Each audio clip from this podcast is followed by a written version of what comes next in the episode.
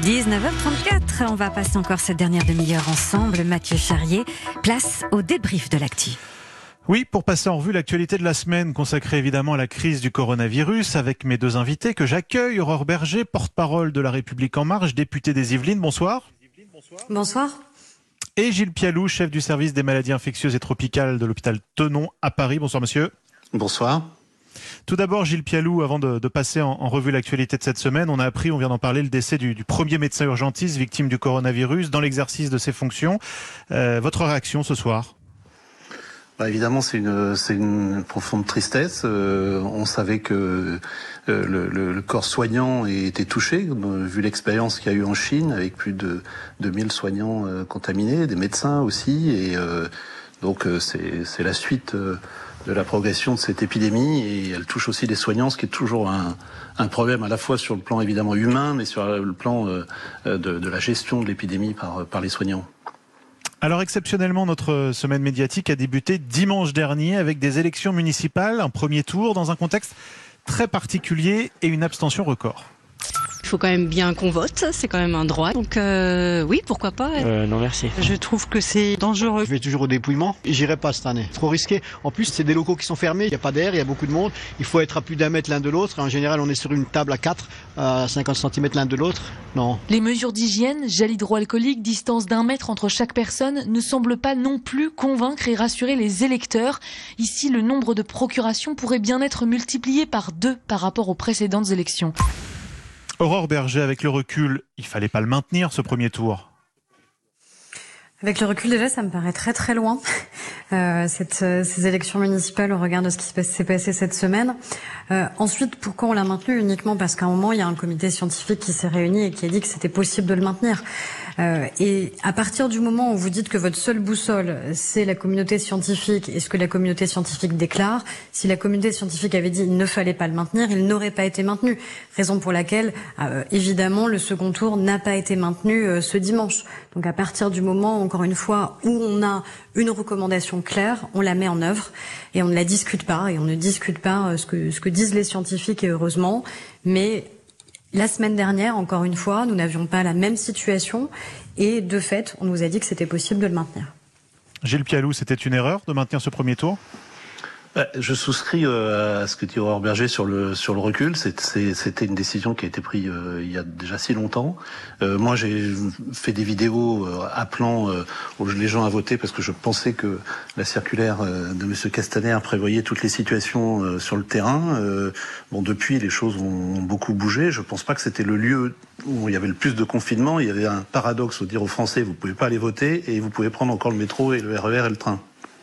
Et c'est ça, c'est qu'à ce moment-là, on voyait les gens qui comme, continuaient à se balader dans les parcs et jardins. On leur disait, vous pouvez aller voter, mais il faut, faut pas sortir. Aurore Berger, on a l'impression quand même que le message dès le départ était un peu à minima troublé.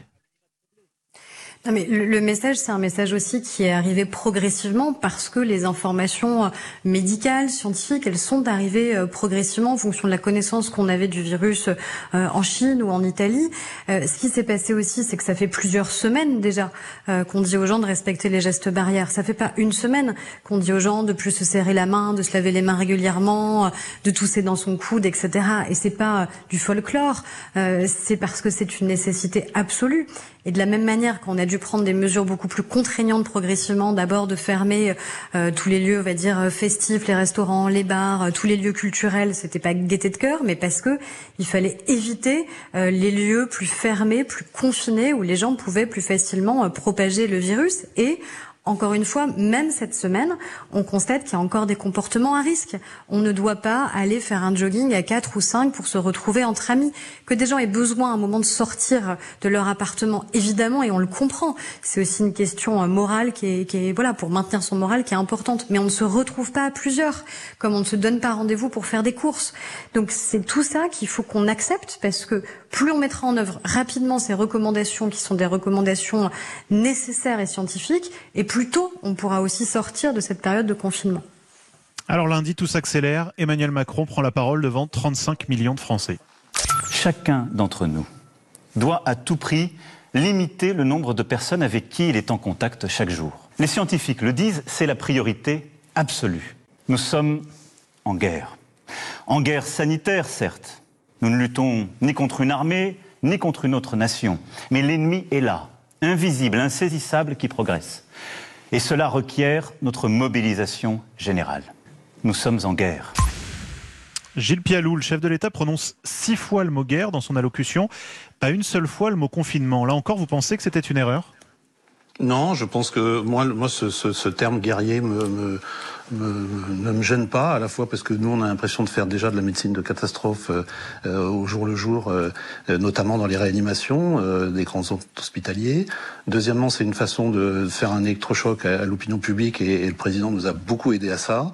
alors pourquoi il n'a pas utiliser le terme confinement, je pense qu'on va y venir. Hein. Euh, le confinement va se renforcer. En tout cas, ça va être de plus en plus strict. J'ai vu qu'il y avait des propositions pour euh, euh, pénaliser les contrevenants, si je puis dire, de manière plus importante. Les médecins ont, fait aujourd'hui une pétition. Un certain nombre de médecins font circuler une pétition. Mais vous le demandez, vous, que ce soit plus, plus dur, ce confinement On ne demande pas qu'il y ait un confinement, on demande que ça soit respecté strictement. Euh, parce que voilà, on, voit bien que la solidarité c'est bien, le confinement c'est mieux. Aurore Berger, là encore, pourquoi ne pas avoir dit, euh, avoir utilisé ce mot confinement. Est-ce que vous aviez peur au sommet de l'État, euh, bah, justement, d'apeurer les Français trop rapidement? Est-ce que c'était pour rentrer dans cette crise un tout petit peu plus en douceur? Non, je crois que c'est pas une question de, rentrer en douceur. Je pense qu'il y a eu une progressivité des décisions qui ont été prises et que ça c'était logique au regard, encore une fois, des, données scientifiques ou médicales qu'on avait. Donc c'est d'abord certains lieux qui ont été euh, fermés euh, au public, puis progressivement on a dit aux Français de rester chez eux. Mais je crois qu'à partir du moment où le président de la République s'est exprimé, 35 millions de personnes, vous l'avez rappelé, qui l'ont regardé. Enfin, c'est du jamais vu. C'est-à-dire que la parole, elle était attendue et que les Français s'attendaient aussi à ce que justement le président de la République leur demande de rester chez eux pendant une période donnée. C'est ce qu'il a dit. Après, ce qu'il fallait ou il fallait pas dire le mot confinement. De fait, tout le monde a bien compris que l'enjeu, c'était de rester chez soi. Maintenant, la question, c'est que ce soit vraiment euh, respecté de manière effective. Dans la loi qui a été votée euh, euh, aujourd'hui de manière définitive au Parlement, par l'Assemblée et par le Sénat, il y a un durcissement euh, des contrôles et des amendes en cas de récidive. C'est-à-dire que on n'est plus juste dans la pédagogie si vous sortez de chez vous et que vous n'avez pas votre attestation, parce que c'est pas un jeu. Il y a des vies humaines qui sont en, question là. Donc, à partir du moment où les gens enfreindraient, enfreindraient euh, la loi à plusieurs reprises, alors oui, les sanctions vont être extrêmement importantes pour que ce soit très dissuasif. Mais c'est vrai qu'on a un peu l'impression, euh, Gilles Pialou et Aurore Berger, que le, message est un peu trouble. À un moment, on nous dit euh, il faut pas dépister en masse, il faut dépister que les personnes les plus gravement atteintes. Et hier, le ministre de la Santé dit un jour, il faudra qu'on revienne au dépistage de masse. Euh, on nous dit, il faut pas porter de masque. Et hier, il nous dit un jour, il faudra, les masques vont arriver, il faudra les porter. Gilles Pialou, vous, c'est quoi la stratégie selon vous à suivre aujourd'hui? Il faut dépister, il faut des masques, il faut confiner. On en est où concrètement? Il, faut que vos éditeurs comprennent qu'il y, a deux discours. D'abord, vous savez que le président s'appuie souvent sur le, conseil scientifique, euh, euh, ça a été dit tout à l'heure, mais il faut savoir aussi que de plus en plus ce conseil scientifique, dans lequel il y a des infectiologues, anthropologues, sociologues, épidémiologistes, etc., utilise de plus en plus le terme d'humilité. Pourquoi? Parce que personne n'a prédit ni dans ce conseil scientifique, ni dans la communauté euh, globale euh, internationale ce qui se passe. Et deuxièmement, personne ne peut prédire ce qui va se passer. Donc, et on découvre chaque jour euh, des, des, des, des, manifestations curieuses de la maladie, des modes de propagation qui sont complexes. Donc, il y a, y a une humilité. Il faut, il faut, il faut accepter, il faut accepter que le, le scientifique, dans cette crise-là, n'est pas réponse à tout. Donc euh, le scientifique ne peut pas tout expliquer. Et puis pour répondre clairement à votre référence à la, politique vis-à-vis des tests et vis-à-vis des masques, nous, en tant que soignants et scientifiques, on voit bien que les politiques gèrent une, une pénurie. Donc euh, ces décisions peuvent paraître anachroniques parce qu'on court d'abord un peu derrière l'épidémie et on est obligé encore aujourd'hui, ça va s'arranger, de gérer la pénurie de masques sur lequel je ne veux pas revenir encore, mais qui est très choquante pour les soignants et pour la médecine de ville et pour les autres, les sages-femmes, etc., les infirmières de ville, et euh, la pénurie de tests qui va s'arranger probablement dans les, dans les tout prochains jours. Et on continue de débriefer la semaine qui vient de s'écouler dans un instant avec vous, Aurore Berger et Gilles Pialou. Alors qu'à l'instant, un nouveau bilan vient de tomber. 674 décès en France du au coronavirus. C'est 112 de plus en 24 heures. Et 7240 personnes hospitalisées à ce jour. A tout de suite sur Europe 1 pour la suite de ce grand débrief. Et on continue de débriefer la semaine qui vient de s'écouler avec nos deux invités, Aurore Berger, porte-parole de La République En Marche, Gilles Pialou, chef du service des maladies infectieuses à l'hôpital Tonon à Paris. Alors on a aussi beaucoup entendu parler de cette semaine euh, d'une pénurie de masques. Hier, Olivier Véran, le ministre de la Santé, a tenu à rassurer. Nous avons d'ores et déjà signé plusieurs commandes pour plus de 250 millions de masques qui sont livrés progressivement et le seront au cours des prochaines semaines. J'ai fait un choix difficile, mais un choix responsable. Celui d'octroyer les masques de protection d'abord aux professionnels de santé pour nous permettre de tenir le plus longtemps possible. Gilles Pialou, ça y est, vous avez des masques, 250 millions de masques, ça va suffire? Non, mais enfin, je ne veux pas polémiquer avec le ministre parce que je pense que c'est pas c'est pas la période et je pense qu'il faut de la solidarité entre entre politique et, soignants. Mais à l'hôpital, on a Dieu merci, on n'a pas de carence de masques, on gère euh, les, les stocks qu'on a nous au, au, quotidien. Pour donner pour donner un chiffre concret, on a une visibilité dans, mon hôpital à Tenon qui est de 3 à 4 jours. Tous les 3 à 4 jours, on a des commandes qui arrivent. Mais le problème n'est pas là. Le problème, c'est qu'on n'a pas pu équiper euh, notamment la médecine de ville. Et quand le ministre dit on va donner 18, euh, 18 euh, masques à la médecine de ville par semaine, ça, ça, là, ça n'a pas de sens sanitaire et scientifique. C'est juste une gestion de, la comptabilité de ces masques. Et effectivement, on espère que tout ça va se libérer parce qu'on aimerait que tout l'hôpital et la médecine de ville euh, puissent être euh, utiliser des masques euh, de manière systématique et pas contingentée. Aurore Berger, qu'est-ce qui s'est passé? On n'était pas préparé à une telle pandémie? De manière assez claire, il y a eu une difficulté de, de gestion de, de stock, c'est-à-dire qu'il y a une décision qui a été prise il y a plusieurs années de considérer qu'on n'avait plus besoin de faire de stock euh, parce que euh, on pourrait rapidement procéder à des commandes. Sauf que ces commandes, elles étaient réalisées en Chine et que la Chine a réservé de manière logique euh, la production de ces masques à sa propre population. Et donc, on n'a pas eu la capacité en fait de produire dans des délais extrêmement courts et de se faire ravitailler dans des délais extrêmement courts. Mais on voit bien aussi que la, la vérité euh, d'hier ou la polémique d'hier n'est plus euh, celle d'aujourd'hui. C'est-à-dire quand il y a dix ans, Rosine Bachelot était euh, conspuée par tous parce qu'elle avait osé commander des vaccins et parce qu'elle avait permis d'avoir cette réserve de précaution pour les masques et que tout le monde disait que c'était une perte d'argent public massive. Aujourd'hui, ben on lui donne raison parce qu'elle avait en effet mis en place ce principe de précaution. Donc j'espère que ça va aussi nous servir collectivement de leçon. Il y aura une commission d'enquête et j'espère qu'à l'Assemblée, on va faire ce travail-là justement pour savoir quelles sont les responsabilités et comment on doit mieux se comporter à l'avenir dans le cadre de gestion de ces crises-là mais surtout parce qu'il va falloir qu'on accepte ce principe de précaution, parce que c'est pas au moment où la crise survient que vous pouvez avoir en 48 heures 250 millions de masques. Ça, c'est une certitude, mais on a aujourd'hui des populations, des, des, professions qui en ont un besoin urgent. Euh, les aides à domicile, par exemple, qui continuent à aller voir les personnes âgées, à aller porter des repas, à aller euh, faire leurs toilettes. Euh, la médecine de ville, évidemment, au-delà de la question de l'hôpital. Je voulais aussi dans ce débrief de l'actu qu'on réentende ces Français qui chaque soir à 20h se pressent à leur fenêtre ou balcon pour applaudir les soignants. Enfin, regardez, on ouvre les fenêtres, allons-y. On ouvre les fenêtres parce que pour les euh, personnels euh, soignants, vous, allez entendre. Attendez, je m'approche de mon balcon, je vous dis tout. Euh, pour les personnels soignants, pour les pharmaciens, pour les éboueurs, pour les caissiers, pour les commerçants, parce qu'ils nous nourrissent. Regardez, on est là ce soir encore au rendez-vous sur Europe 1. On a la technique, vous entendez? C'est partout en France que ça se fait.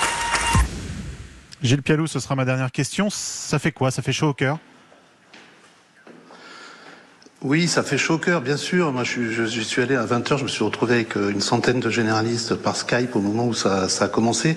Mais il faut, il faut quand même rappeler qu'on a des manquements de solidarité qui sont très importants. J'ai pas le temps de les énumérer, mais je vais, je vais juste me, focaliser sur les, vols de masques, les braquages de camions qui, fournissent les masques, sur la revente sur eBay, y compris aussi euh, des, infirmières qui ne trouvent pas de, lieu de, de, résidence sur Paris parce que les, copropriétaires ont, ont peur d'assumer la présence d'une infirmière qui travaille dans une unité. Donc, je veux juste modérer. Non, c'est bien les applaudissements, mais la solidarité au quotidien, c'est bien aussi. Gilles Pialou, chef du service des maladies infectieuses à l'hôpital Tenon. Je vous libère parce que je sais que vous allez chez nos confrères de France 2. Merci d'avoir été en ligne avec nous ce soir. Aurore Berger, on reste ensemble. Euh, euh, cette, euh, cette marque comme ça de, de, de, ces Français qui tous les soirs sont à leur balcon, sont à leur fenêtre, est-ce que ça vous fait réfléchir aussi? Parce que ça fait des mois que l'hôpital appelle à l'aide, ça fait des mois qu'il demande plus de moyens. Et il a fallu finalement cette crise pour qu'on prenne conscience qu'il y avait un vrai souci. Non, je crois qu'il n'a pas fallu cette crise pour qu'on en prenne conscience. Ça fait pas des mois, ça fait des années que l'hôpital dit qu'il y a eu des problèmes, des, problèmes sur la tarification à l'acte, des problèmes sur la désorganisation dans les territoires, des problèmes sur le manque de lien entre la médecine de ville et l'hôpital public. Et donc tout ça, évidemment, il faut qu'on arrive à le résoudre. Et c'est ce qu'on fait depuis deux ans et demi, enfin de manière très très claire. Après, sur la question des moyens, est-ce qu'il faut aller encore plus loin sur la question des moyens pour l'hôpital public? Vraisemblablement, c'est une évidence aujourd'hui, mais je peux vous dire qu'on a eu des débats assez musclé à l'Assemblée nationale, y compris avec l'opposition, qui ne voulait pas forcément qu'on augmente les budgets de l'hôpital public. Et pourtant, on l'a fait. On n'a jamais voté des budgets à ce niveau-là pour l'hôpital public. Mais pas assez si on, les, si on entend les soignants qui continuent à être en grève. Les services d'urgence étaient en grève dans le pays avant même cette pandémie. Non mais je, je, connais les difficultés, comme je pense tous les Français, euh, notamment des services d'urgence. Euh, on a mis en place un certain nombre de choses, la prime notamment pour pour les soignants, la prime euh, pour les infirmières. On a mis en place des choses aussi pour la dette de l'hôpital, parce que notre hôpital public avait des dettes colossales qui faisaient qu'il y a certains hôpitaux qui étaient dans l'incapacité de faire des investissements du quotidien. Donc tout ça, ça a été euh, progressivement mis en place. Et donc il faut probablement et certainement aller plus loin. Il y a, en fait, il y a deux sujets. Comment on répond à l'urgence aujourd'hui euh, et comment on fait en sorte que le système de santé, qui est quand même l'un des meilleurs systèmes de santé au monde, euh, tienne le choc et que nos soignants tiennent le choc sur la durée, parce que c'est ça surtout qui les inquiète, c'est comment réussir cette régulation sur la durée, sur les semaines qui viennent, parce qu'ils savent qu'ils vont devoir tenir pas uniquement pendant quelques jours, et ensuite comment on arrive à renforcer encore les moyens de l'hôpital public et la complémentarité entre la médecine de ville et l'hôpital public. Demain, Aurore Berger, le conseil scientifique va se réunir. On la sent monter, cette petite musique. Le confinement va être allongé. C'est quasiment acquis? Bah, je ne peux pas parler à la place du comité scientifique, mais en effet, quand vous regardez en tout cas ce qui s'est fait dans d'autres pays, euh, que ce soit en Chine ou que ce soit en Italie, ou les décisions qui sont en train d'être prises en Espagne, en Allemagne ou autres, voyez bien qu'en effet, ça, malheureusement, c'est pas seulement en 15 jours euh, qu'on arrive à, à réguler euh, cette pandémie. Mais c'est encore une fois, moi, ma, ma, seule boussole depuis le début est la, la, nôtre, et ça doit être la parole scientifique. Moi, je, je suis très inquiète quand je vois euh, tout ce qui euh, sort, les remèdes miracles euh, sur le coronavirus au début, où on nous parlait d'homéopathie, etc. Enfin, à un moment, il faut quand même qu'on rétablisse la force de la parole scientifique. Si cette crise peut permettre ça, peut permettre qu'enfin on croit à ce que disent ceux qui savent en la matière, c'est-à-dire les médecins, les soignants et les scientifiques, alors on aura tous collectivement gagné. Et je crois que sur ces sujets, il faut absolument les écouter, respecter leurs paroles et la mettre en pratique. Jean-Michel euh, Blanquer, euh, ministre de l'Éducation, dit chez nos confrères du Parisien qu'il envisage une rentrée le 4 mai, que les élèves pourraient retourner en classe le 4 mai. C'est une date que vous confirmez? Il a dit qu'il espérait que ça puisse être possible parce que le 4 mai, ça correspond en fait à la fin euh, des vacances de Pâques. Donc on espère que ce puisse être possible, mais encore une fois, on ne peut pas le savoir aujourd'hui. On espère que ça puisse être rétabli. Euh, je trouve que les enseignants font un boulot euh, extraordinaire. Euh, je crois que les parents se rendent compte aussi du boulot qui est fait au quotidien par euh, par les enseignants quand ils récupèrent les enfants à la maison et qu'ils doivent donner cours avec le, le support des, des, des, enseignants à distance. Mais voilà, il espère que ça puisse être possible au 4 mai, mais encore une fois, la, la seule manière de le décider, c'est en fonction de l'évolution de la pandémie. Et en quelques mots, Aurore Berger, la semaine qui s'annonce, vous la sentez comment? Je pense que pour tous les Français, c'est une semaine qui est compliquée et qu'on va vivre plusieurs semaines qui seront compliquées parce qu'on est souvent euh, loin de nos proches, parce qu'on a évidemment des, des, inquiétudes par rapport à nos familles, à nos parents, à nos grands-parents. Mais il faut absolument qu'on arrive à faire prendre conscience à chacun qu'on a tous un rôle à jouer. On a des, des soignants, vous le disiez, qui sont euh, en permanence sur le pont et qui sont euh, épuisés par cette situation. Nous, la seule chose qu'on nous demande, c'est de rester chez nous.